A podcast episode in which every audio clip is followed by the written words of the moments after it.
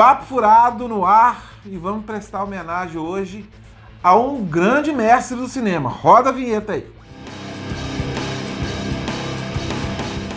Obrigado, cara. Obrigado aí por né, dar essa força aí pro canal. Você com seu conhecimento de cinema, pô, cara. Pô, acho muito legal mesmo. Eu vou aprendendo. Eu, como né, não tenho o seu vasto conhecimento, para mim aqui está sendo um aprendizado, cara. E eu vou pedir licença, né? Mais uma vez que você que está assistindo a gente aí pela primeira vez ou um vídeo meu, se inscrever aí no Papo Furado, apertar o sininho e também tem a possibilidade de quem quiser apenas nos ouvir em formato de podcast, tá lá nos streamings de, de áudio do, da internet, né?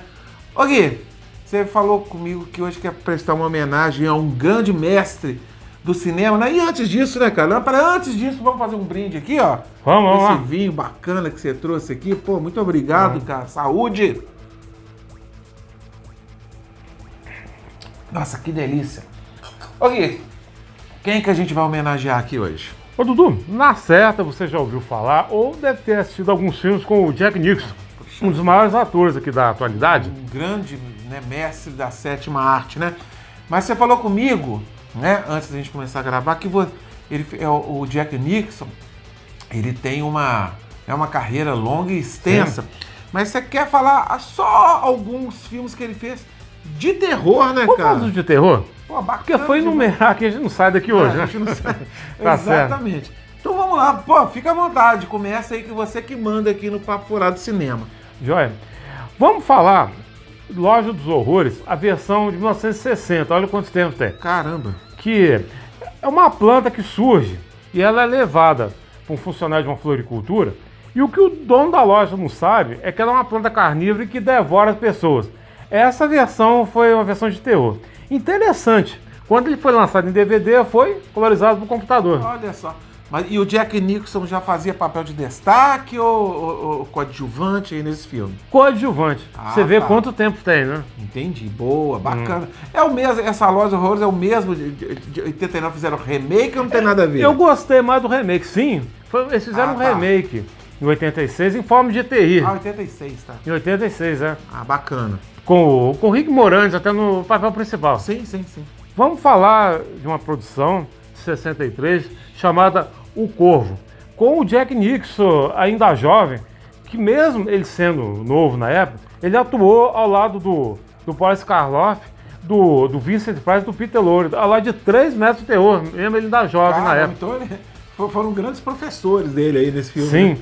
Era um corvo que se transformava em gente e, e promove um encontro entre dois magos, um interpretado pelo Boris Karloff e outro pelo Vincent Price. Esse corvo aí tem alguma coisa a ver com, com, com aquele do Brandon Lee? Não, não, Nada a trama foi né? completamente diferente. Ah, tá. Esse filme não é nem muito bem lembrado, que ele morreu durante as gravações, o, né? Esse, o, o Brandon, Lee, é, Brandon Lee. É, é com o Brandon Lee, Esse é. do Jack Nicholson não tem nada a ver, Não né? tem nada a ver, é uma trama completamente diferente. Ah, bacana.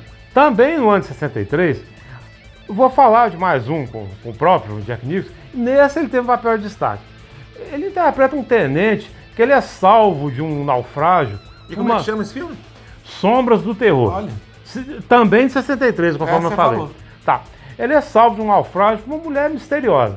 Aí ele vê um castelo todo majestoso, também próximo ao mar.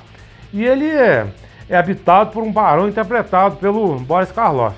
Aí ele vê um quadro que, que, a esposa dele que havia morrido é essa que salvou. É uma trama até fantasmagórica até. Ah, aqui, só fazendo um parênteses, né? Eu, o papo furado aqui eu faço a maioria dos vídeos de rock. Então, quem. O Boris Karloff, que a gente está falando aí, foi o, o que o fez pioneiro, o filme né? Black Sabbath. Que sim, ele que sim. foi, né? Ele que acabou batizando talvez a maior banda de heavy metal de todos os tempos que é o Black Sabbath, foi um filme inter interpretado pelo Boris Karloff. E ele falou que foi um que interpretou um vampiro. É, exatamente. É. Aqui a gente não tá. A homenagem é pro Jack Nicholson. É. Mas, mas valeu... vale, vale, a pena abrir um parênteses? Vale a pena abrir um parênteses. Além do mais, na Galeria do Rock havia uma loja chamada Mr. Boris. Em homenagem ao, ao, Boris, Karloff. Boris Karloff. Tá, beleza. Homenagem feita. Vamos continuar com o Jack Nicholson aí. Agora vamos dar um, um pulo pro ano de 80 que a gente não podia deixar de citar o Iluminado, hein, que foi baseado num livro do Stephen King. Nossa, que massa, né? Que vai ele, a esposa e o filho, ainda criança, para é. um hotel lá nas montanhas, que ele começa a ter visões, começa não, a comentar. Não, mas, é a cena do moleque sem comentário. velocípede lá, já, né, daquele hotel gigante. Não, fica demais, né, cara? Só o pôster dele na porta lá, com aquela cara de maluco lá. A esposa dele, interpretada pela Eterna, Olivia Palito, a Shelley Duval.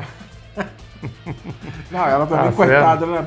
Coitada, ela, ela ficou lá sofrendo no filme. Né? Nossa. Né? O Iluminado realmente é um clássico, acho que quase. Quem não viu aí, né, é, merece né, ver correndo aí, procurar Sim. nos streams aí. O Iluminado realmente é um clássico, né? Que você falou que é de 1980. Uhum. Tem mais algum aí do, do, dos anos 80 que você pode citar? Tem sim. Tem a, as Bruças de Eastwick, que na pequena cidade de Eastwick, é, moravam três solteironas interpretadas. Uma pela Susan Sarandon, pela Cher e pela Michelle Pfeiffer. Pô, mas que elenco, hein? Muito bom. Aí chega um homem misterioso interpretado pelo próprio Jack Nicholson, todas elas ficam encantadas com ele. Mas o que elas não sabem é que ele tem um lado demoníaco. Olha. Mas, mas atenção, é um humor negro. Aqui, você me chegou a falar também, eu não sei se eu estou enganado, tem algum filme do Jack Nicholson que tem ali uma pegada de lobisomem? Como é que é mesmo? Muito bom. O Lobo. Ah, tá. Que ele fez também ao lado da Michelle Pfeiffer. Que o, o protagonista, né, o Jack Nicholson, ele é mordido por um lobo. Aí de repente ele sente que o, o, o faro, a audição está muito aguçada e tudo. Aí ele vai se transformando num lobisomem. Entendi. Muito bom os Olha, efeitos. É quase um Homem-Aranha, né? Ele foi mordido pela aranha e virou Homem-Aranha. Então ali ele foi mordido pelo lobo foi virando lobo, né? É, realmente. Mas o filme é, é maneiro? Muito bom. Eu assisti em VHS, revi em DVD, muito bom. Aqui, obrigado, cara. A gente ah, gosta de falar, se a gente ficar falando que a carreira inteira Nossa. do Jack Nicholson, a gente vai ficar dois dias aqui falando, né? Sem dúvida. Essa, repetindo então a gente quis dar só uma palhinha aí de filmes que o Jack Nixon fez de terror, de terror. né, cara? Pô, muito obrigado. Pô, mais um brinde aí, cara. Merece mesmo, cara. Eu vou até rever algum filme com o Jack Nixon dessa lista que você falou aí. Muito obrigado, gente. Gui, muito ah. obrigado aí. Prepara mais um papo furado de cinema aí que tá cada dia melhor, tá? Um abraço. Vamos. Oi. Opa! Hum.